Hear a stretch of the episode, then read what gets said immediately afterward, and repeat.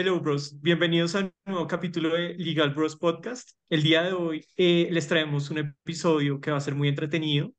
Eh, es una charla que vamos a tener con tres abogadas que son muy cracks y que además de ser unas cracks en su profesión, son creadoras de contenido, el contenido que hemos seguido desde el principio acá en Legal Bros. Eh, nos interesa mucho poder conversar con ustedes eh, para ahondar en los puntos eh, que hacen la creación de contenido jurídico posible, tips, de pronto situaciones que les hayan pasado. Entonces, el episodio de hoy va a ser con Sofía Ramírez, Micaela Guerrero y María Camila Piedradita.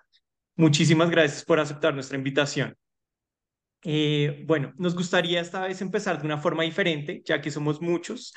Entonces, eh, quisiera ir una por una preguntándoles cuál es su relación con el derecho, cómo lo definirían, ustedes cómo se ven como abogadas, eh, además teniendo en cuenta que son creadoras de contenido jurídico, cómo ven esta relación, cómo ha sido para ustedes y lo que, como lo quieran explicar, está perfecto para nosotros. ¿Quién quiere empezar? Dale tú, dale tú. Bueno, eh, primero que todo, muchísimas gracias por la invitación. Eh, estoy muy feliz de estar acá. Yo, pues bueno, primero me presento, Micaela Guerrero Abela. Yo soy abogada en proceso de grado. Aún pues estoy en la judicatura. Y bueno, yo cómo definiría el derecho y cómo me veo, pues de aquí a unos cuantos años, pues yo la verdad siento que eh, además de que soy la más chiquita,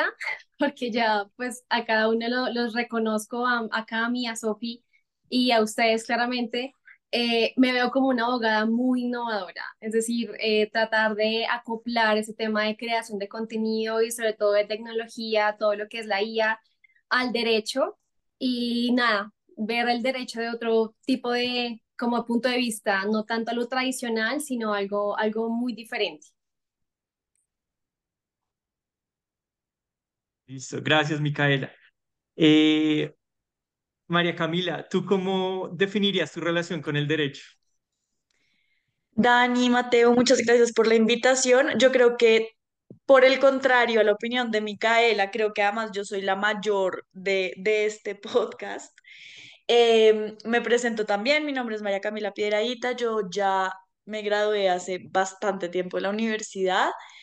Em, llevo trabajando toda, toda, toda mi vida en firma de abogados. De hecho, eh, empecé a trabajar en firma desde más o menos como cuarto, quinto semestre. Y hoy en día, ya después de muchos, muchos años de ejercer la profesión, pienso que mi relación con el derecho ha tenido como ups and downs. Eh, es decir, siento que el, el, derecho es una profesión em, que no en todo me permite ser tan creativa como a mí me gusta, porque digamos que soy una persona que siempre ha estado muy conectada con todo lo creativo, soy una persona súper visual, soy una persona que le encanta la música, le gusta, digamos que en términos generales, todos los temas como artísticos, pero digamos que la vida sí fue muy sabia conmigo y desde muy chiquita, cuando yo empecé a trabajar, de hecho todavía estudiando, me dio la oportunidad de empezar a conocer temas y, y digamos especialidades como la propiedad intelectual, que luego me lleva a poder conocer todos los temas en los que hoy como eh, tengo más campo, bagaje, que son los temas de tecnologías, medios eh, eh, y comunicaciones. Y digamos que con, con, con esa carrera y con esas eh, especialidades del derecho me la llevo súper bien porque digamos que de alguna manera son esos canales que me permiten siempre estar tocando como esos puntos creativos. Em, que sí, que no de, la manera como digamos eh, más... Eh, alineada a lo que la gente piensa que es creativo, pues claro, digamos, seguimos siendo abogados, pero es muy bonito igual porque al final son temas que por las temáticas, por los clientes y también por las personas con las que he hecho colegaje en estos temas, pues al final siempre tenemos como esa necesidad de generar eh, creatividad juntos porque o nos entendemos distinto eh, con, eh, digamos, el sistema como conservador de lo que pasa con los abogados o porque nos gustan las redes sociales o porque simplemente los temas per se de lo que nos están pidiendo nuestros clientes exige que seamos creativos. Entonces creo que al final mi relación con el derecho es eso, es esa, esa, esa búsqueda muy, muy constante de estar siempre siendo muy disruptiva, mucho más clara y jugando un poco como con los dos escenarios, ¿no? Porque pues trabajar en firma también... Eh, digamos que los introduce y nos introduce a nosotros como abogados a un mundo un poco más de, de algunos formalismos, de algunas jerarquías muy impuestas, muy específicas, que al fin y al cabo, más allá de si estoy o no de acuerdo, es aprendizaje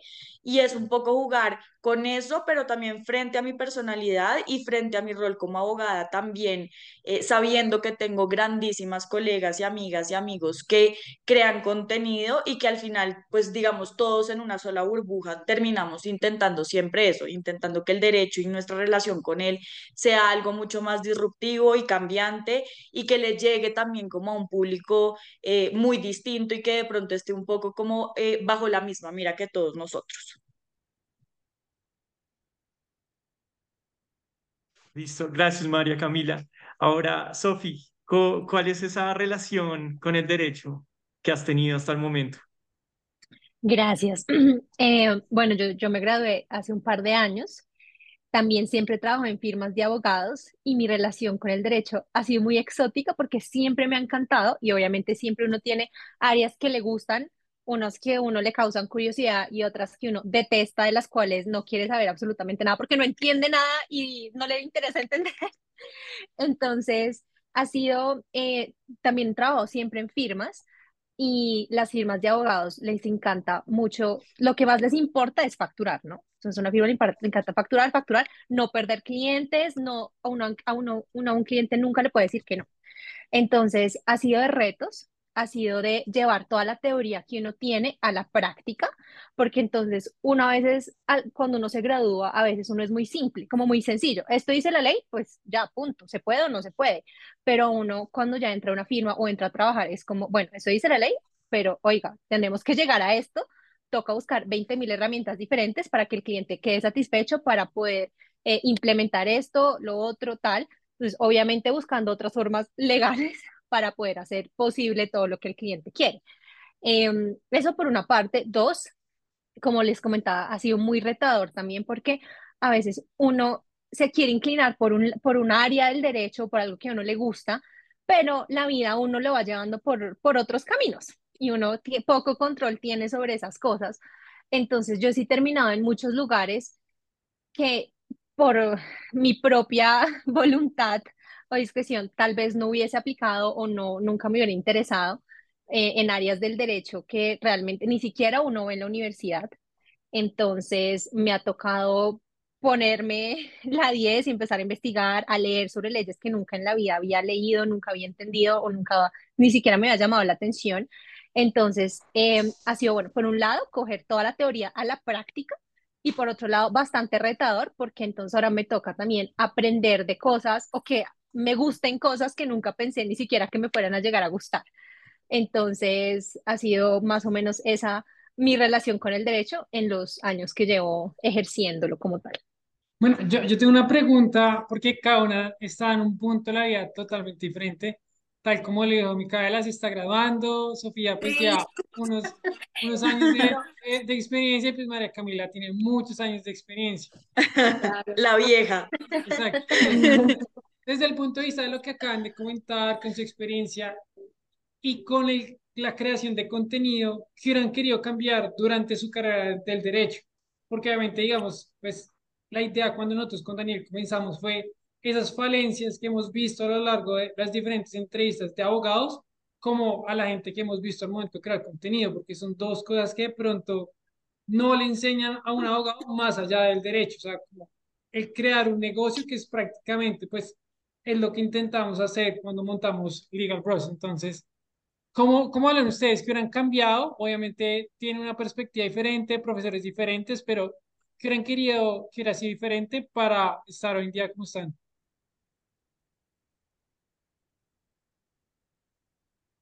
No sé, me pone a pensar mucho esa pregunta. ¿Quién quiere empezar? Yo ya empecé la primera. Ah, Bueno, si, si quieren, empecemos por este lado. Eh, pues Mate, de la, de la pregunta que nos botas en este momento, yo sinceramente creo que no cambiaría nada. Eh, no cambiaría nada, no diciendo que ha sido como eh, un camino y una relación, digamos, como con todos los pasos y los steps de, de, de mi carrera como abogada perfectos y pues solamente brillo y, y cosas súper positivas, ¿no? pero digamos que valoro muchas cosas. Valoro, lo primero es el hecho de yo haber empezado a trabajar tan chiquita. Eh, a mí me permitió, digamos, dar como un, un salto o entender mi, digamos, mi aproximación al trabajo de una manera como mucho más anticipada a lo que decía Sofía hace un momento, y es que, claro, uno a veces sale de la universidad o mis amigos también salieron de la universidad en su momento y se estrellan con un montón de cosas en la vida real del trabajo y demás, que pues claro, en la universidad no se enseña, ¿no? Eh, a mí no me pasó porque empecé a trabajar muy chiquita, eh, tiene lo bueno y tiene lo malo, pues porque obvio, ¿saben? Como trabajar desde tan chiquita, pues obviamente de pronto era tiempo que eh, en, en ese preciso instante me hubiera podido eh, disfrutar de otra manera, más como estudiante y demás pero creo que eso me permitió a mí llegar, obviamente, ya luego de graduada, a, establecer una relación con el trabajo, tal vez como sin menos miedos, como mucho más participativa, mucho más propositiva, y eso fue muy lindo porque al final creo que eso también me ayudó a mí personalmente en mi crecimiento como abogada, de pronto a, a, a tener como eh, ciertos relacionamientos o ciertas responsabilidades como cada vez más importante de manera más rápida. Y en términos de creación de contenido, a mí me ha parecido que es un tema eh, que ha sido un plus y como un, asterisco muy importante para mí, porque a pesar de, de, de que hasta la fecha, porque ya de pronto más adelante les cuento qué está pasando en mi presente, pero hasta la fecha para mí la creación de contenido ha sido como súper fluida, como que al final es, es un tema que eh, siempre termino hablando con grandes amigas y colegas como María Camila García, que yo sé que ustedes la conocen, o como Valeria eh, David y, y otras personas que también están como moviéndose en todos estos temas. Y al final, a mí siempre me ha gustado mucho hablar de mis especialidades del derecho, pero de otra manera, ¿no? Como yo sé lo que necesita la firma, yo sé cómo la firma necesita también que comunique eso a los clientes que la firma quiere atraer y quiere como mantener, pero al mismo tiempo siento que son temas tan de nosotros como generaciones cercanas, como las personas que me rodean, como las necesidades propias de las redes sociales o las conversaciones que literal surgen en cualquier café, almuerzo o salida que yo tengo como con diferentes parches, que al final eso me ha permitido a mí poder expresar o poder compartir mi conocimiento eh, de forma distinta, creando contenido o generando, por ejemplo, charlas como súper lejos, digamos, de lo que eh, exige o necesita una firma de abogados, sino más bien charlas y acercamientos con personas que son mucho más inmediatas, que posiblemente también tienen necesidades de conocimiento y de comprensión mucho más rápidas porque están emprendiendo o porque están generando, digamos, un modelo de negocio súper innovador. Entonces, al final creo que el, el tema del contenido y el tema del proceso de cómo se ha ido dando eso en mi carrera, yo no le cambiaría nada porque al final creo que lo que les decía en un principio, pienso que al final es como ese segundo lenguaje de temas de contenido, de temas de poderlo hablar de una manera como mucho más directa, sin tanto formalismo y demás, lo que al final a mí también me ha permitido poder como expandir un poco como la brecha de realmente hasta dónde quiero llegar con mi conocimiento. Eh, Sofi, ¿a ti te ha pasado algo parecido a María Camila? Y yo, digamos, también profundizando en la, pregunta inicial, eh, es normalmente hay un estereotipo en donde las firmas de pronto no van a ser tan receptivas con un abogado que haga estas actividades. Y eh, me gusta mucho la perspectiva de María Camila porque es propositiva decirles, no, es que ustedes no lo están viendo de pronto de una forma universal, sino es como cómo yo los puedo ayudar y cómo de pronto hay unas necesidades que ustedes no están entendiendo bien. Entonces, me, me causa curiosidad saber la perspectiva de Sofi, si es algo similar lo que te ha pasado a ti y la eh, perspectiva de Micaela de saber cómo, si tú tienes, digamos, ese mismo pensamiento en cómo de pronto las firmas van a tomar como eh, la generación de contenido jurídico. Bueno, miren que a mí eh, con el contenido me veo muy bien, realmente es algo, bueno, he tenido, hace poquito me pasó algo, pero ya les cuento, pero en las firmas donde he trabajado desde que empecé a ser creadora de contenido, lo han acogido muy bien y de hecho me han pedido que lo implemente dentro de la firma. Entonces, eh, desde que empecé esto, he trabajado en dos firmas diferentes. En la primera, de hecho, me eligieron para sacar pues como una, un video importante que se necesitaba transmitir a todos los clientes y a la compañía. Entonces, porque uno adquiere varias herramientas de, de saber hablar, de saber comunicarse y como uno habla temas complejos, derecho, que no todo el mundo entiende, yo creo que uno yo también he aprendido mucho a decir las cosas de forma fácil, sencilla, que la gente de pie entienda. E, y también es esa, ese carisma que uno tiene que tener detrás de una cámara, porque sí, sí, para mí es difícil generar como una conexión con una persona frente a frente, imagínense detrás de cámaras. Es algo que uno tiene que lograr, pero las firmas donde he trabajado me lo han acogido muy bien. Em, Y eh, en las entrevistas de trabajo también, donde menciono el tema de la página, o lo ven o me reconocen por eso, también, de hecho, unas vieron como, oye, nos gustaría empezar un proyecto contigo, ya vemos que tienes este, este, esta página, ah, nos gustaría implementar algo parecido, tenemos tal y lo otro, entonces, de cierta forma ha sido bien. Pero una vez sí me dijeron como, eh, lo, lo, lo, pueden llegar a ver algo que a uno le quita tiempo, porque es verdad, quita tiempo, absorbe tiempo y más que cuando uno, digamos, yo intento manejar todas las áreas del derecho, yo no soy experta en todas las áreas del derecho, entonces cuando hago una publicación de la cual no soy experta o no soy especialista en el tema, me implica más el tema de investigar, verificar que lo que estoy diciendo esté bien, consultar bien las normas, eh, saber cómo decirlo, saber todo, que no me vaya a contradecir, que no haya una ley posterior que haya eh, sacado una excepción y yo esté diciendo algo mal. Y si una, alguna vez me preguntaron también en una entrevista como, ven, y, pero fue una, o sea, fue una entrevista bastante exótica porque ya de entrada que, que uno no, no, no, no me gustaron las preguntas que me estaban haciendo como un poco fuera de lugar, algunas cosas, y entre esas una de las preguntas fue como, bueno, y si tú tuvieras que elegir entre tu página jurídica y el trabajo que eliges. Y yo como, a ver, o sea, desde el comienzo les dije que mi página jurídica es mi hobby, cosa que lo hago los fines de semana o cuando termino mi jornada. Obviamente el trabajo estaría primero, pero tampoco voy a dejar de hacer mis cosas personales en mi horario no laboral por, o sea, todo el tiempo. No entiende que hay emergencias que uno tiene que eh, siempre responder, pero esa pregunta no me gustó. O sea, y ya había tenido varias preguntas muy incómodas que yo decía, mm". pero por lo, después, o sea, aparte de eso, sí, pues lo, lo han acogido bien.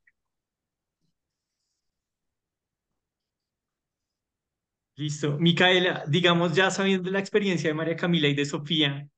eh, si te has visto enfrentada como, digamos, a ese estereotipo eh, o cuál ha sido esa relación. Eh, y también, digamos, todavía estando en la universidad, no sé, ahí volviendo a la pregunta que hizo Mateo, como si ahora es algo que las universidades también promulgan más y lo promueven o sigue siendo algo que de verdad no tienen tan en cuenta y como que no le ponen un énfasis.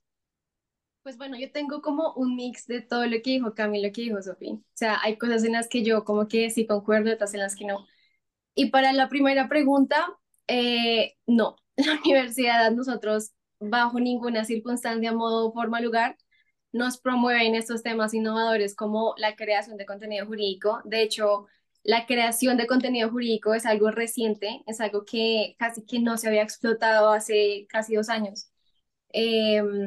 y la universidad, yo soy del externado, eh, ya terminé materias ahí, pues como les comenté, estoy en la judicatura, pero siento que todavía ha sido un tema demasiado tradicional, ¿sí? Eh, respondiendo a la pregunta de yo qué cambiaría en esos temas de la universidad es la forma de enseñar, porque sigue siendo muy tradicional. todos los profesores, o al menos la mayoría, no se, no se educan o no se enfocan más que todo en ser litigantes, en siempre estar trabajando en firma, solamente firma y nada más que firma, o ser juez, llegar a ser magistrado o algo por el estilo, no nos enseñan nada más fuera de, de lo que es derecho, ¿no? Y obviamente pues todos como que vamos como encasillados como un caballito de carreras a solamente tener ese camino y no más. Entonces yo sí le cambiaría el, como el enfoque, la forma de enseñanza y obviamente tener como más espacios recreativos, tipo a nosotros, o pues no sé las demás universidades, pero por ejemplo a lo que a mí respecta a mi universidad con mi generación, solamente es derecho tu vida, no más. O sea, no hay tiempo en serio de hacer otras cosas, o sea, acaso una que otra, pero muy poquito tiempo, o sea, como que nos meten tanta, como tanto estudio, tanta academia que claramente es muy interesante y muy importante y eso nos sirve muchísimo en el tema laboral, pero casi que como persona eh, nos quita mucho tiempo. Entonces ahí como que uno no se desarrolla. Y en temas de contenido, pues a ver, yo tengo un amplio espectro.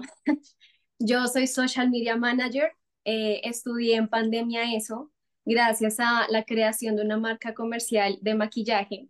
Ella está registrada, está pues andando muy bien. Y gracias a eso yo descubrí lo que era la creación de contenido justamente en temas jurídicos. Yo no tenía ni idea porque pues como que yo quería hacer algo con mi carrera, no me quería desviar porque yo comencé haciendo contenido para maquilladoras. Yo soy maquillista también, entonces comencé a crear contenido y a perder el miedo a la cámara y sobre todo el, el, pues el miedo a tener de mostrar el maquillaje, algo tan artístico, tan personal diría yo, que ya yo dije como no, yo no me quiero quedar solamente en estos temas porque pues yo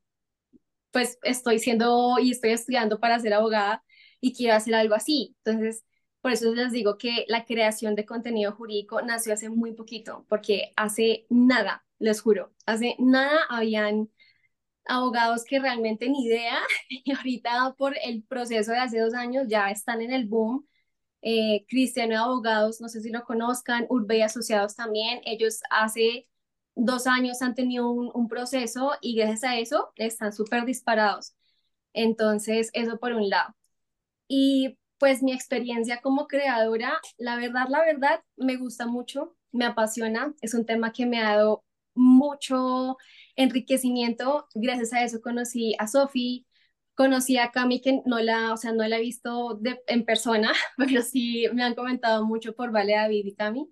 Eh, he conocido personas maravillosas y obviamente conectar con, con personas de tu nicho, como el derecho, y personas que tengan esas perspectivas como tan cercanas, claramente es súper lindo. Entonces, a mí me ha encantado todo ese tema y pues es algo que no, no dejaría de hacer. Bueno, yo ahí tengo una pregunta, o bueno, más un comentario. ¿Qué opinión tiene Cami y, Sofía respecto a lo que dice Micaela de las firmas? Y que eso es algo muy polémico porque obviamente lo que ella dice, o sea, es como te crían y mueres siendo de la firma porque es como el gran objetivo que tiene un abogado y ustedes pues ya llevan tiempo, entonces, ¿qué opinión tiene al respecto? ¿Realmente cree que sí vale la pena o, o que más bien qué recomendación le darían a, Micaela que está a graduarse? Tengo miedo. Yo estoy trabajando en una firma. También he trabajado en firmas, pero... empezando, empezando. Sí. Pues yo qué comentario tengo sobre ese tema. Yo creo que las firmas sí son como, es decir, saben como que muchas veces como que cada firma individualmente intenta siempre decir como no, nosotros somos diferentes al resto de las firmas. Y esta, este discurso, eh, digamos que a pesar de que obviamente cada firma tiene pues algunos temas que serán de pronto más flexibles o más llamativos o mejor remunerados y demás, realmente como el sistema per se es igualito. O sea, como ahí sin nada que hacer, es absolutamente igualito. Em, pero, pero yo pienso, a ver, yo, yo les cuento, yo ahorita eh, renuncié a mi trabajo en firma, yo eh, ahorita estaba como abogado, abogada senior en, en, en, una firma muy, muy chévere, porque además es como em, una firma global, pero renuncié, renuncié un poco porque necesitaba un respiro, eh, y un respiro tal vez como a ese sistema eh, que les digo que sí o sí es igual, porque pues yo he trabajado en firma boutique, en firma internacional, en uno de los monstruos pues de Colombia también, y al final digamos que un poco la esencia sigue caminando por el mismo lado y yo renuncié un poco como a todos los escalones que literalmente dándola toda y trabajando muchísimo logré, digamos, como que subir hasta llegar a la posición a donde llegué. Em, porque al final creo que, creo que yo también siempre he sido una persona muy disruptiva, a pesar de que llevo más de 12 años trabajando en firma. Entonces es como, a mí, a mí me parece que sí, que obviamente tienen un sistema que no del todo comparto, pero al mismo tiempo, desde mi perspectiva personal, pienso que ha sido como súper chévere y como súper retador y también como eh, me siento muy agradecida también tal vez como por, por, por nunca perder mi esencia, porque al, al final, a pesar de que muchas personas a veces a mí me ven y me dicen como no pareces abogada y menos pareces abogada de firma. He tenido el pelo blanco, he tenido el pelo, ahorita lo tengo anaranjado, tengo tatuajes, tengo un piercing en la nariz. ¿Sabes cómo son ese tipo de cosas como tan conservadoras que están dentro del sistema que obviamente a mí no me parecen ni escandalosas ni extrañas, pero al sistema sí? Que me, ha parecido divino, me ha parecido divino poder hablar con ustedes hoy y decirles como, pucha, he trabajado más de 12 años en firmas de abogados acá en Colombia y a pesar de que sí es un sistema que trae muchas complejidades, sobre todo para personas que de pronto tenemos como sí, como unas flexibilidades en términos de pensamiento mucho más amplias que quienes están dentro de, de, las firmas, pues realmente yo también pienso que si uno se quiere dar su lugar siendo completamente auténtico y siendo completamente fiel a lo que uno es con uno mismo, se logra y se logra con todo el amor, ¿saben? Como que esto para mí, este comentario no es un tema de, uff, no, me la luché tenaz, tuve que, pues como... Eh, tener que guerreármela súper heavy, no. Eh, sí, obviamente hay momentos de tensión, como, no sé, a, veces hay como ciertos comentarios de personas, claro, como mucho más de nicho, como de ese nicho de firma súper conservador, que hay ciertas cosas como que le, le, sí, como que les rompen la cabeza un poco más fácil, pero al final me lo he gozado un montón y es eso, es, es como yo sigo siendo yo y sigo siendo yo desde que empecé a trabajar muy chiquita hasta el día de hoy y en este momento me retiro de ese sistema porque siento que sí hay algo en las firmas de abogados y es que yo siento que cuando uno trabaja en firmas es muy complejo lograr aprender temas que no sean de derecho. Y a mí me gusta mucho hablar de mis especialidades, a mí me encanta la propiedad intelectual, a mí me encanta hablar de datos personales, a mí me encanta hablar de tecnología y todo como eh, eh, este, estos temas como que además son hoy en día todavía muy volátiles en temas de derecho pero yo también creo que nutrirse uno como profesional eh, necesita temas mucho más esenciales que no son el derecho. Y eso implica poder tener una conversación directa con personas creativas que trabajan en un banco, que son ingenieros, que no tienen, que son literatas, que son, saben cómo hay tantas personas con conocimiento tan distinto y que se comunican tan distinto que al final creo que uno como profesional, uno también debería tener como esos espacios muy importantes para que desde la esencia uno realmente también logre crecer para vender, para poder comunicarse mejor, para poder establecer realmente líneas de lo que uno quiere hacer como abogado. Em, y eso, digamos que en, en términos de, de firmas, sí creo que falta. Y a mí me pasa algo muy parecido a Micaela, y es que igual yo también tengo una vida paralela. y es, yo, yo tengo mi proyecto de asesoría de imagen y, y styling y ha sido un proyecto hermoso porque es un proyecto que yo también, digamos que a pesar de que obviamente lo venía estudiando desde antes, como que la pandemia eh, fue el momento en el que yo dije, o lo empiezo a materializar o nunca más va a pasar. Y ha sido súper lindo porque miren que al final, a pesar de que uno dice como no, es un tema absolutamente distinto, no tiene nada que ver con derecho, es literalmente tener una segunda vida Miren que es, e, e, el mundo es muy chévere porque al final yo casi que en el último año he logrado tener como acercamientos respecto a las herramientas de la construcción e identificación de la imagen personal como herramienta de proyección, como herramienta también en ámbitos corporativos y profesionales con abogados. Entonces es como ahí como que ya se me estalla un montón la cabeza y me reafirma un montón otra vez la necesidad de tener que no dejar y abandonar mi mundo del derecho, pero ¿por qué no empezar también a abordar, digamos, a todos mis colegas, tal vez a las mismas firmas en donde trabajé, desde el crecimiento y aportarles herramientas distintas que no sean solamente de derecho. Es como que al final creo que la respuesta para resumir es, es como si las firmas tienen sus pros, sus contras. En efecto, por ejemplo, Micaela tiene mucha razón que la universidad, eh, eh, en el externado, la academia es como muy tajante, muy conservadora, con muy poco bagaje, digamos, de lo que pasa en la vida real lo sé porque, porque yo hice una especialización allá, mi pregrado es de la Javeriana y yo eso sí se lo agradezco mucho a la Javeriana porque la Javeriana no es así y pude contar, digamos, como con profesores que al final sí me enseñaban desde la práctica. Em, entonces, pues al final creo que es eso, es, es, es, yo no voy a satanizar las firmas por ningún motivo porque siento que igual son espacios que sí o sí a uno le generan por lo menos eh, una organización mental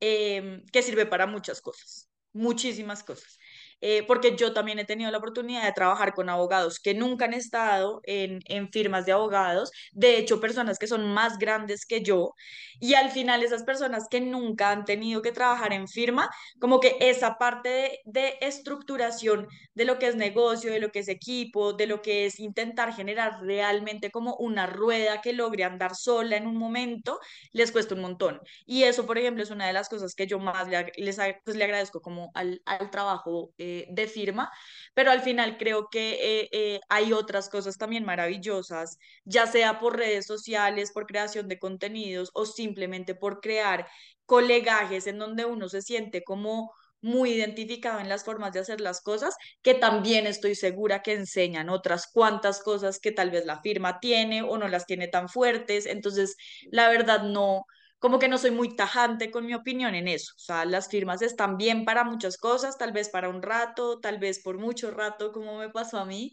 Eh, pero al final creo que eh, es un espacio en donde sí o sí va, uno siempre va a aprender algo, ¿no? Va a aprender algo a las buenas, a las malas, a veces un poco eh, muy impositivo, a veces un poco más relajado, porque igual hay personas muy maravillosas, por lo menos dentro de los equipos de firma en los que yo trabajé, eh, entonces sí, un poco ahí sí me quedo como en la mitad, muy abogada de mi parte. Pues dentro de todo lo que dijiste, María Camila, eh, me quedo con un punto que me quedó en la cabeza que me pareció súper interesante y es la relación entre eh, los abogados y la creatividad.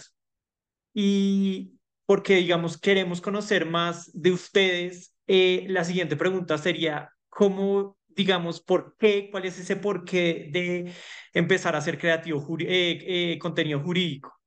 Parte de pronto de un rasgo de la personalidad que es muy creativo y no se podía contener, de pronto se sentía como en el lugar equivocado o como, como muy monótono en una firma, sin poder como desarrollarlo, fue como una necesidad, una oportunidad, fue algo como que quisiéramos saber en el caso de cada una de ustedes cómo surgió.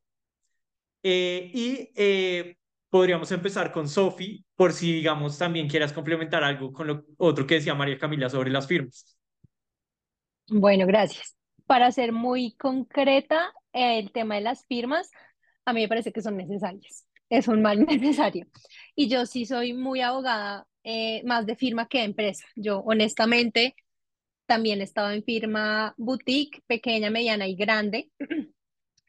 Y he estado en empresa, porque a pesar de que siempre he estado vinculada laboralmente a firma, he trabajado como in-house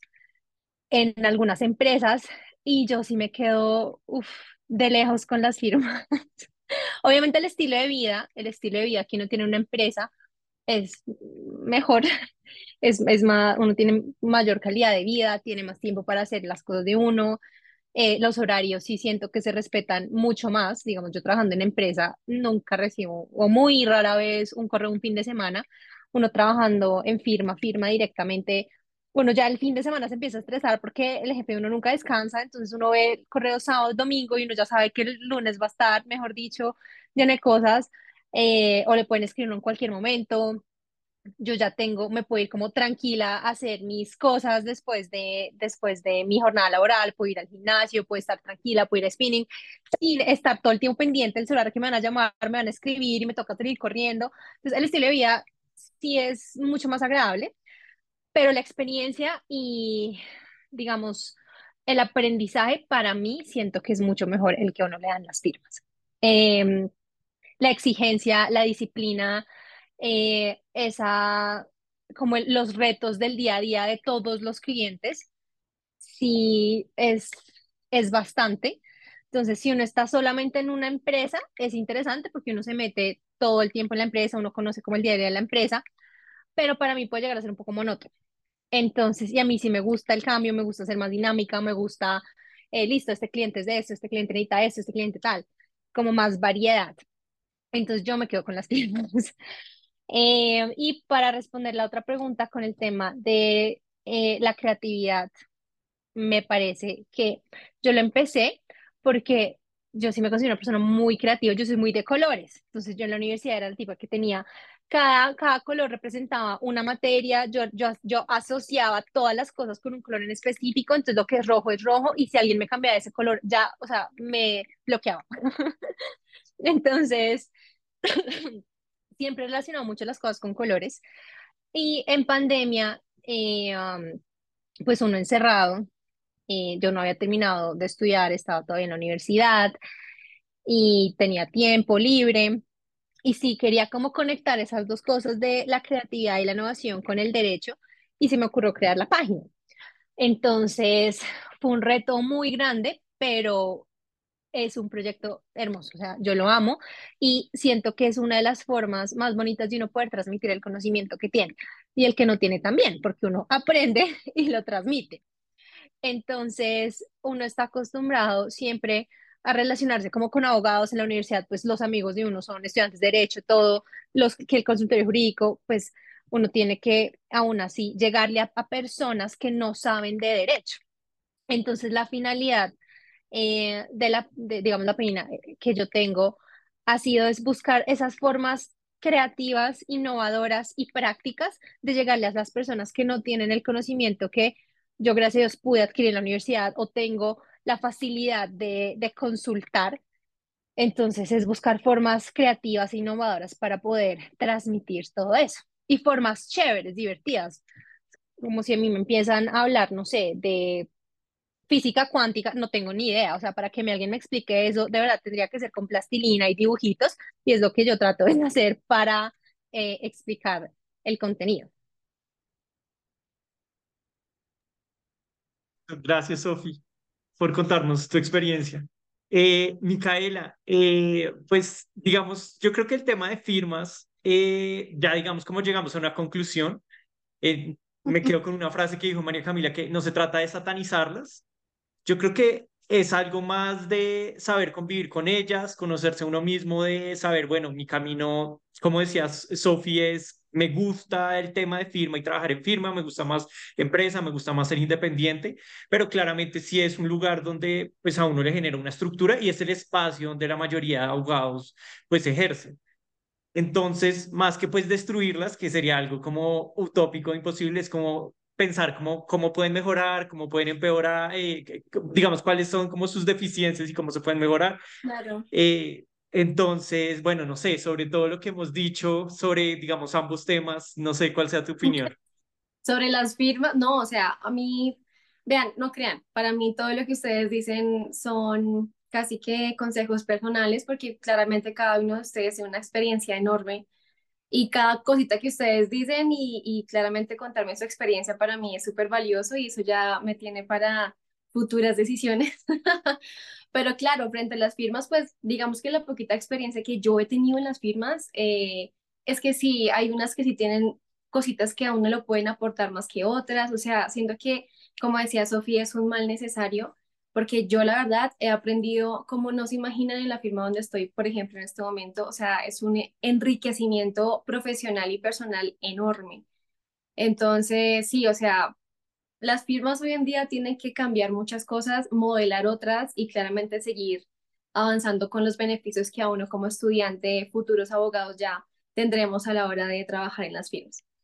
Y eh, para responder la pregunta de la creatividad, pues a ver, yo también he sido una persona, una mujer desde niña demasiado creativa. A mí toda la vida me ha encantado pintar, pero de todo lo que sea. Rostros con óleo, por ejemplo, yo hacía mucho de chiquita. Eh, yo soy música, bueno, de chiquita era música, tocaba saxofón, piano, eh, batería, guitarra, cuanta cosa existiera en música, yo quería. Eh, danza, que actuación, no sé, yo en el colegio me metía a todo, no se imaginan, a todo. ¿Por qué? No sé, me encantaba. Cuando ya estaba en, en, la universidad, que ya digamos que el primer año es como el primer ciclo y el primer como filtro que tiene la universidad para decir quién se queda y quién se va, eh, yo entré en un choque muy heavy porque me alejé mucho de la parte artística pues de Micaela Guerrero y me dolió porque no sabía cómo equilibrar ambas cosas. Yo opté por dejar la parte artística y me enfoqué más que todo en la universidad porque pues a ver, estamos hablando de plata, estamos hablando de tiempo, estamos hablando de tu futuro, así que me metí de lleno a eso. Mm, pasa pandemia y yo digo como igual que Sofía, no, no, no puedo, no puedo enfocarme solamente en esto y en lectura y lectura y lectura porque de verdad uno, o sea, yo, pues, no sé, yo en pandemia estaba mamada, no podía salir, no había otra cosa más que leer, estudiar, eh, estar dándole para los exámenes orales, o sea, todo mal. Y mi escape literalmente fue la creación de contenido. Fue la forma en la que yo pude equilibrar esa parte como no tanto artística, porque en un principio lo que les decía, no sabía cómo hacer las cosas bien, pero sí sabía que era por ahí el camino. Ya cuando dije como no, hay que estudiar marketing digital, hay que estudiar social media, hay que estudiar cómo es el tema de la creación de posts, todo eso en las redes sociales, ya dije, esto me encanta y se me da súper fácil. Crear eh, las portadas de los reels, crear las portadas de lo que sea, a mí me encanta las portadas de mi marca de maquillaje también era una cosa que me fascinaba, se me daba muy bien y no me consume tanto tiempo. O sea, a través del tiempo, como que la experiencia uno, o pues en mi experiencia, mm, mi experiencia en eso es que mientras que tú vas eh, conociendo diferentes plataformas de edición, de comunicación, bueno, todo eso, ya tú coges la habilidad mucho más rápido y como el tema artístico como que se nos da mucho más fácil, de verdad no, no te quita nada de tiempo. Entonces, eh, por eso fue que pude equilibrar ambas cosas, ya mis emociones ya no estaban tan altas y bajas, no, está súper equilibrado. Y fue por eso que también nació Micaela Guerrero Legal.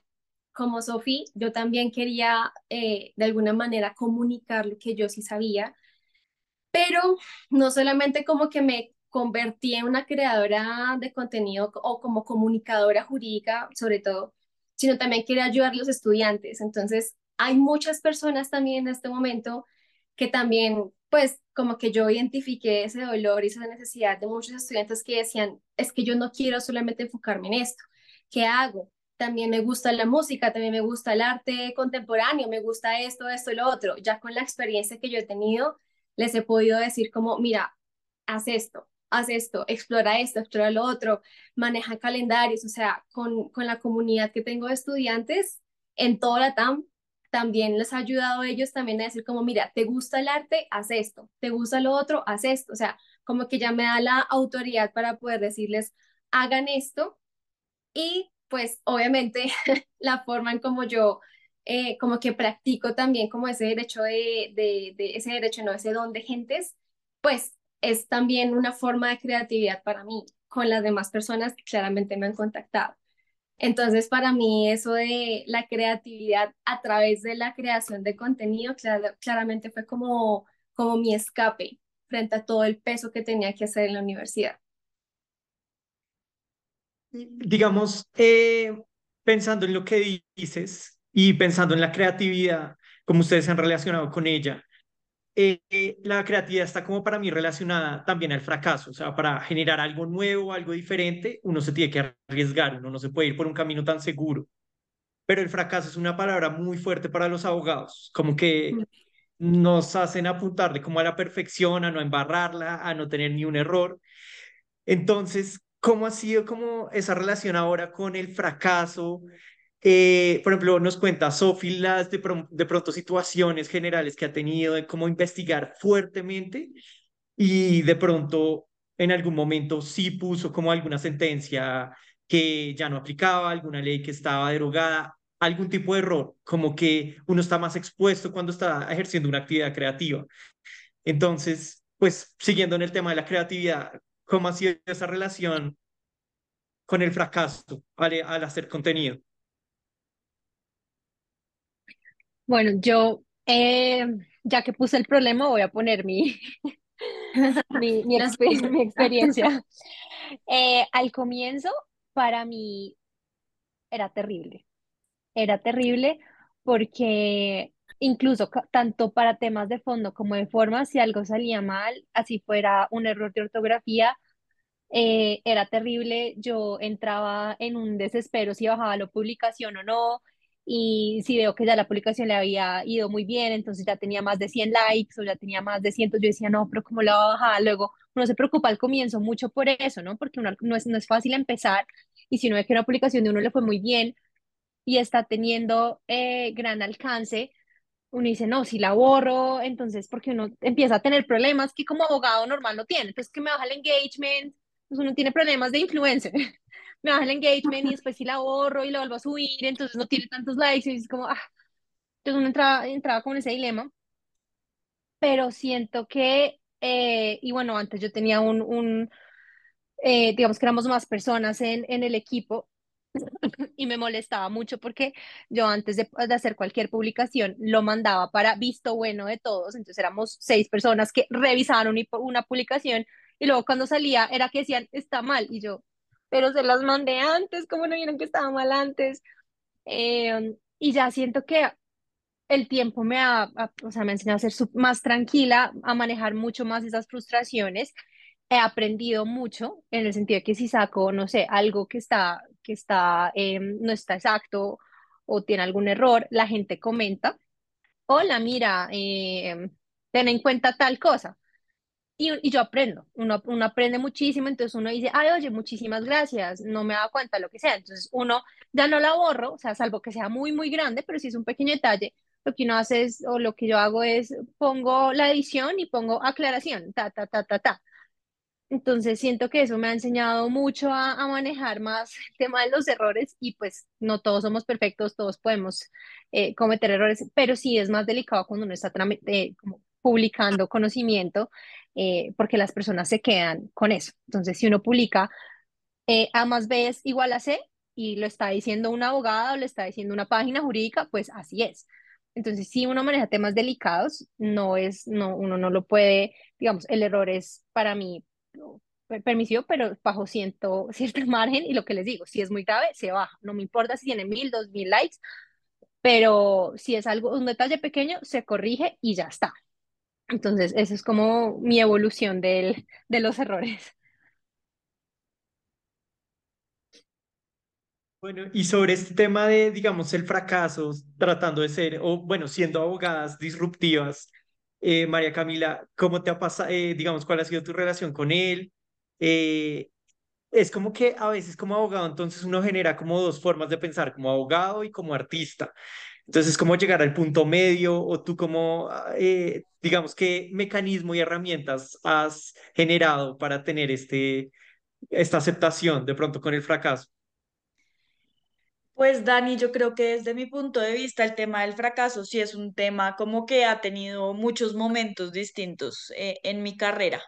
Eh, hoy en día yo, yo creo que el, el tema del fracaso eh, lo veo de una manera distinta, pero porque voluntariamente he querido como modificar el pensamiento sobre el fracaso y sobre realmente como a qué le pones tú, eh, eh, eh, digamos, como esa responsabilidad de, de, decirte a ti mismo que lo que estás haciendo como abogado es o no un fracaso, ¿no? Pero eso, es, e, e, eso ya es un tema como súper trascendental y súper profundo, pero un poco es eso, un poco la, lo que quiero decir es como de dónde viene el fracaso para nosotros los abogados, quién te lo impone y al final tú a quién decides darle el poder o a qué contexto o a qué momento o a qué cosas decides darle el poder para que tú te sientas o no fracasado, ¿no? Pero ya en términos de, de, creatividad y, y, de, y de ser exactamente lo que tú dices, como tener una vena supremamente artística y sensible, pero al mismo tiempo haber estudiado una carrera eh, en donde la forma es esencial, el fondo es esencial, ser preciso es esencial, querer seguir estudiando y seguir aprendiendo también es esencial. A mí me parece que es una tarea súper chévere, porque al final creo que es algo que a uno también le permite lograr establecer una comunicación muchísimo más flexible, tanto frente a ti como abogado, como frente a las personas que te rodean, porque igual si nos llevamos, por ejemplo, esta discusión, por ejemplo, una industria musical, si tú eres un abogado de firma, seguramente vas a estar asesorando posiblemente a los monstruos, es decir, disqueras, eh,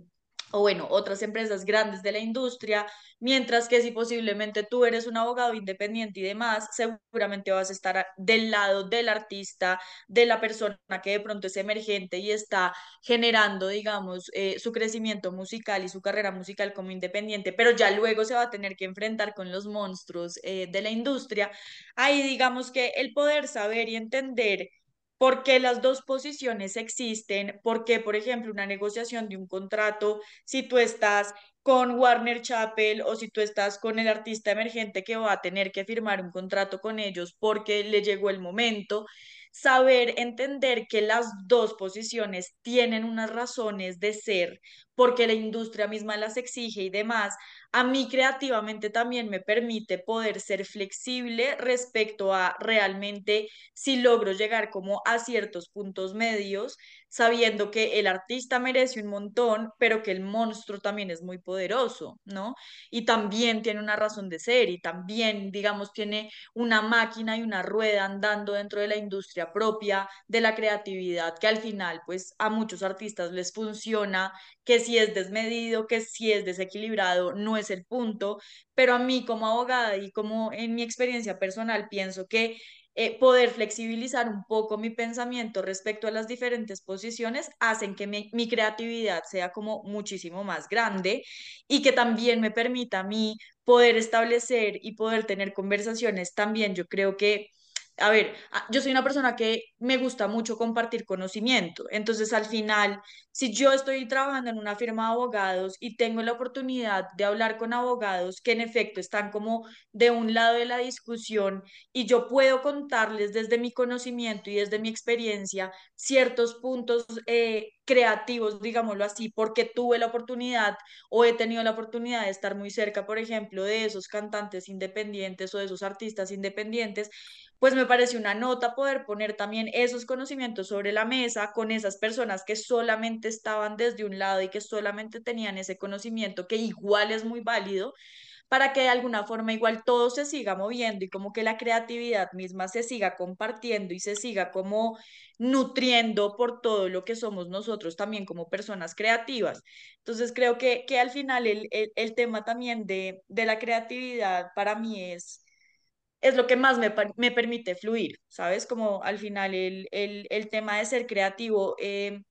por ejemplo, en el tema de redes, yo soy una persona súper visual y me encanta poner fotos de cosas que además no tienen que ver ciertamente siempre con el, pues con temas de derecho, pero creo que al final eso también me ha llevado a que tanto las personas que conozco en las industrias creativas como los abogados y las abogadas que conozco, que sí todo el tiempo están generando contenido, como que siempre tengan como en cuenta un poco como ese rol mío que a veces parece ser como muy abstracto y como muy eh, ni negro ni blanco, sino como un valor agregado muchas veces como para hacer un live, para conversar como de cosas que también ese otro, e, ese otro lado, digamos, de la conversación y, y de mi vida profesional me han dado. Y, y, y frente al fracaso, digamos, ya como de los errores que decía Sofía muy al inicio respecto al, al tema de contenido como tal, es uno, yo sí sufro un montón con el tema de ser tan perfeccionista, pero creo que eso es de esencia, ¿no? Entonces, uno intenta ser perfeccionista como con muchas cosas y cuando se trata de contenido, a veces el tiempo, la inmediatez o todos los factores que dijo Sofi, pues obviamente a uno le juegan ahí como, como en contra o por lo menos lo ponen a pensar si borro, si no lo hago, si mejor no lo monto, uy, no, qué oso, será que sí soy capaz, un montón de cosas pero al final creo que yo también he aprendido de, de, los, de las herramientas que he, tenido como fuentes de conocimiento de temas de, de contenido digital, que pues ser perfeccionista en términos de contenido no es el, el quid del asunto, ¿no? No es como lo que uno tiene que atender, pero eh, esa perfección se refiere tal vez un poco más como a esos errores, tal vez no sé, de tamaño, de edición, de forma, pero yo sí estoy absolutamente de acuerdo con Sofi y tal vez creo que es uno de los asteriscos más grandes que yo he venido viendo en temas de contenido digital eh, que tenga que ver con derechos, sea el tema que sea, y es la falta de perfección no implica que las cosas que se estén diciendo estén absolutamente erradas, porque, juepucha, yo he visto demasiado contenido digital jurídico demasiado errado, o sea, como que de verdad yo digo como, wow, o sea, no sé, no sé si de pronto acá otra vez está saliendo la señora mayor que los acompaña en el podcast hoy, pero un poco es eso, ¿saben? Como que yo a veces sí lo veo y yo digo como lo que está diciendo esta persona es absolutamente impreciso y eso puede generar lo que genera igual cualquier contenido digital frente a cualquier mercado o a cualquier profesión, ¿sabes? Como si a mí Micaela me vende, no sé, un gloss que hace esto y esto y esto y me lo jura y me lo recontrajura, lo mínimo en términos de error que puede pasar ahí es que yo me vaya a gastar mis únicos ahorros en ese gloss porque le creí en ese mercado, le creí en ese producto, ¿no? Entonces, como que con eso yo sí creo que sí me tiembla un poco a veces el ojo, porque la verdad sí existe mucho contenido digital en términos eh, jurídicos muy impreciso y que además no como Sofi lo explica, sino en otros, como en otros contextos también, como cuando uno quiere entrar a tener esa discusión que Sofi dice, en donde uno también aprende, comparte y demás, se vuelve como comunidad un poco, pues también hay creadores de contenidos que se ponen histéricos si uno les hace como una aclaración, si uno les pregunta algo, como que también son súper renuentes a intentar crear esa comunidad que dice Sofi de, pues fue pucho, igual acá también todos estamos como aprendiendo un poco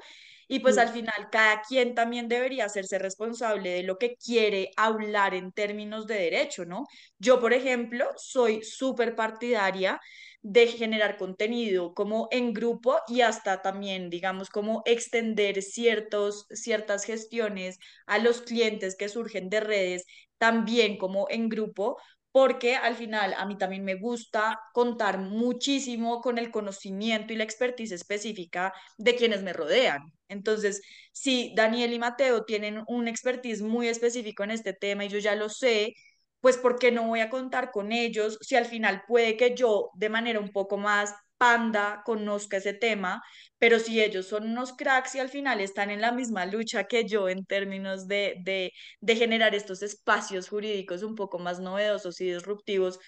pues se me hace lo máximo como tomarlos de la mano y decir como, pucha, somos un gancho y somos un gancho en donde yo no me las tengo que saber todas por ser, digámoslo en, en, en, este ejemplo en específico, por ser la mayor, ni por ser la, la que más años de experiencia tiene, sino, ¿sabes? Como crear esas alianzas reales en donde yo te confío completamente ciertas partes de gestiones y de necesidades de mi negocio a ti o a Micaela o a Sofía. A mí eso, eso creo que es lo que más me ha gustado de generar contenido en redes sociales, conocer a personas maravillosas que al final, hoy en día, para mí son equipo no solamente como amigos, equipo no solamente como para grandes discusiones y conversaciones como estas, sino también un colega increíble en donde todo se termina uniendo. La creatividad nos une, el querer hacerlo de esta manera nos une, el querer no fracasar también nos une. Entonces, pues saben, como que al final creo que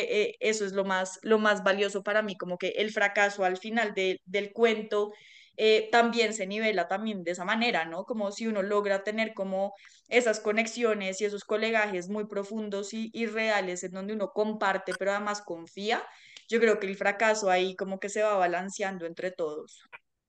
Bueno, yo, yo quisiera hacer un comentario antes de que Micaela nos cuente su punto de vista y es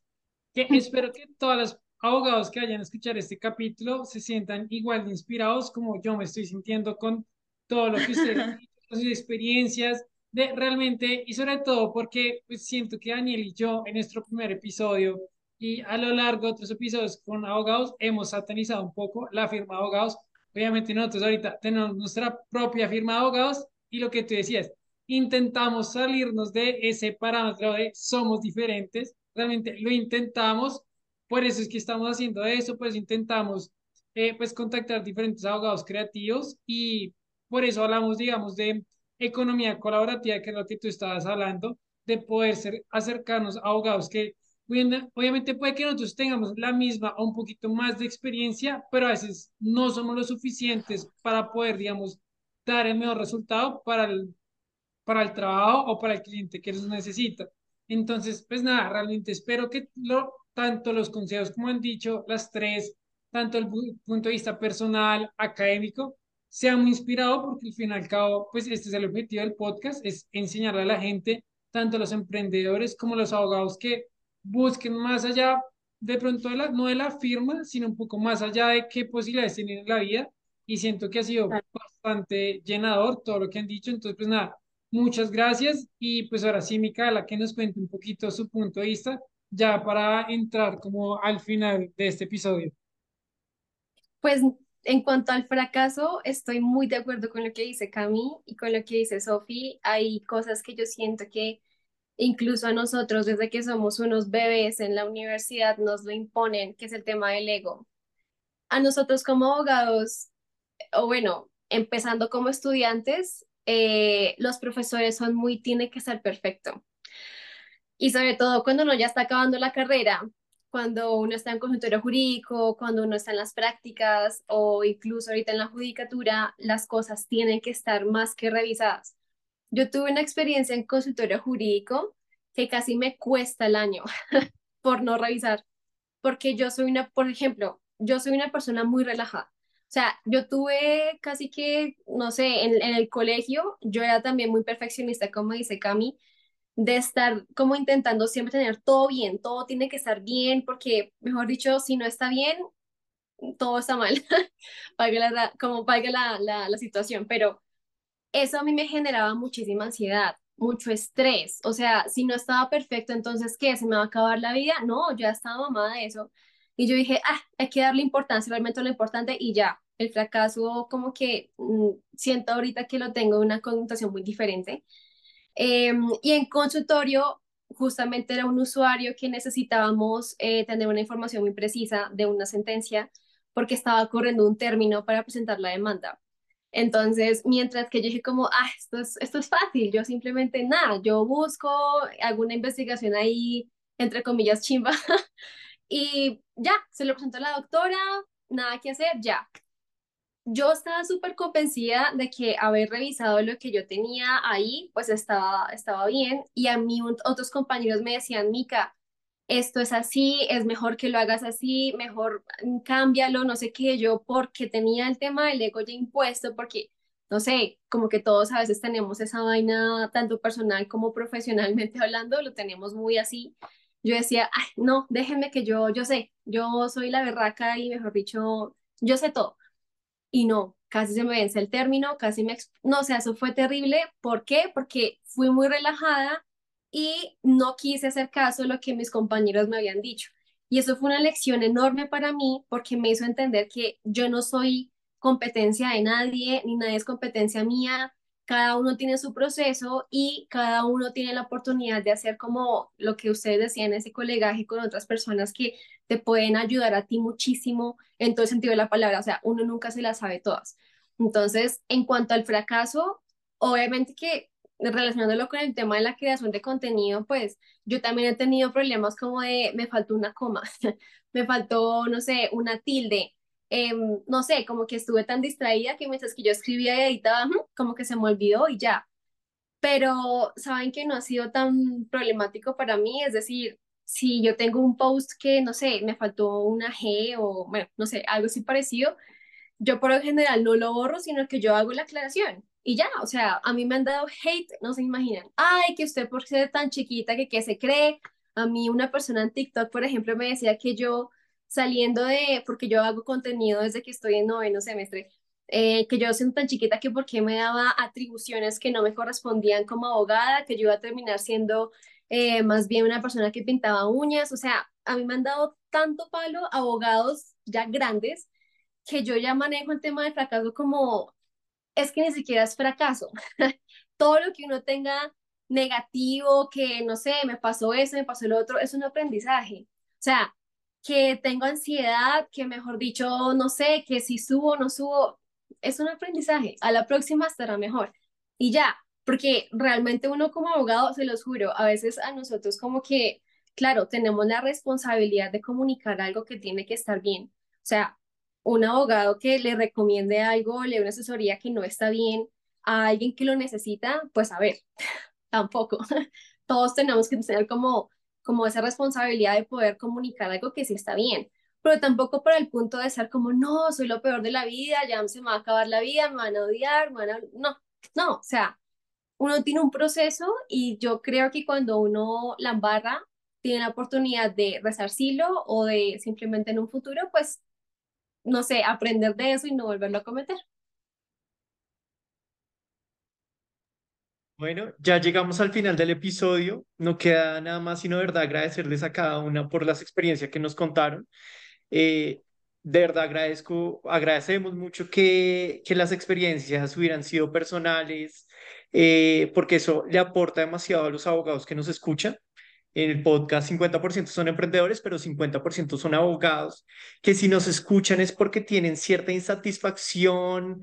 eh, como ejercen la profesión o están empezando a ejercerla y quieren como llenarla y que mejor que con voces de personas que de pronto le han encontrado la carrera una forma de ejercerla diferente y que les genera satisfacción. Entonces, pues nuestro propósito es que se escuchen esas voces, que para, no sé, ya sea el abogado que dice, ay, pero yo tengo esta vena creativa y no la puedo desarrollar, me da miedo, y si la barro, ¿qué van a decir de mí? Y la firma, pues digamos como que con este tipo de conversaciones que se sientan mucho más seguros, que tengan una idea. Cada experiencia es única, como pues vimos en el episodio. Entonces, pues de verdad, pues es demasiado valioso. Gracias por compartir este espacio con nosotros. Solamente eh, la última pregunta es que nos cuenten en qué redes sociales las pueden encontrar y con qué, digamos, con qué nombre, para que la gente que todavía no las siga las pueda buscar y las pueda seguir. Bueno, si quieren, empiezo yo. Eh, Dani Mate, muchas gracias por la invitación. Eh, la verdad me hizo muy feliz que me contactaran, pero sobre todo lo que les digo me hace muy feliz como tenerlos ya súper en el radar, haber compartido como esta tarde también, que nos, nos permite también conocernos un poquito más cada vez. Eh, a mí me pueden encontrar en Instagram como Toto Piedraíta por ahora. Eh, y nada, les iré igual también contando eh, cómo va este nuevo capítulo de mi vida como abogada y como asesora de imagen, ya como dándole como independiente. Eh, y nada, de verdad, mil, mil gracias por todo, mil gracias a, a Micaela y a Sofía por, por, pues como por sus percepciones. Realmente me voy muy llena de corazón y de conocimiento y de intención. Y, y mil, mil gracias por el espacio. Bueno, gracias también Daniel y Mateo por la invitación. Fue un honor participar y a Micaela y a María Camila también por compartir entre todas nuestras diferentes experiencias. A mí me pueden encontrar en, Instagram como Real Academia Jurídica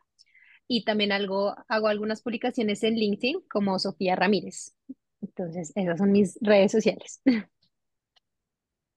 Bueno, pues eh, yo también quiero agradecerle a Daniela Mateo yo no me esperaba la invitación, pero en serio estoy súper contenta porque sé que por medio de ustedes, eh, las personas que nos pueden escuchar les va a servir de todo lo que hemos hablado y obviamente esto para mí es súper enriquecedor. Eh, también pues gracias a Cami y a Sofi por participar, de verdad ustedes me llevo aprendizajes como no se imaginan, consejos que de verdad voy a utilizar muchísimo para mi carrera profesional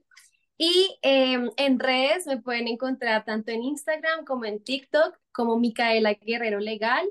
Esa pues es mi, mi marca hasta el momento y pues nada, hago y comparto todo lo que tiene que ver con diferentes áreas del derecho y ayudo también a estudiantes de derecho con sus materias y con algunos tipsitos por ahí. Bueno, no, nuevamente muchas gracias. Obviamente, como dice Daniel, como ya lo había expresado, muy inspirador. Esperamos poderlas tener nuevamente a todas juntas o ir variando, porque pues la idea es seguir conociendo abogados creadores de contenido. Esperemos que escuchen el primer episodio que tuvimos, que fue con Valeria, que fue con María Camila, que fue con la Mateor y que fue con Cristian. Eh, pues también escuchen un poco eso, de pronto también se llevan un poco más de experiencia y de conocimiento de la opinión de ellos como creadores de contenido. Y nada, muchas gracias por estar aquí hoy. Gracias. Gracias. Hasta luego. Bye bye.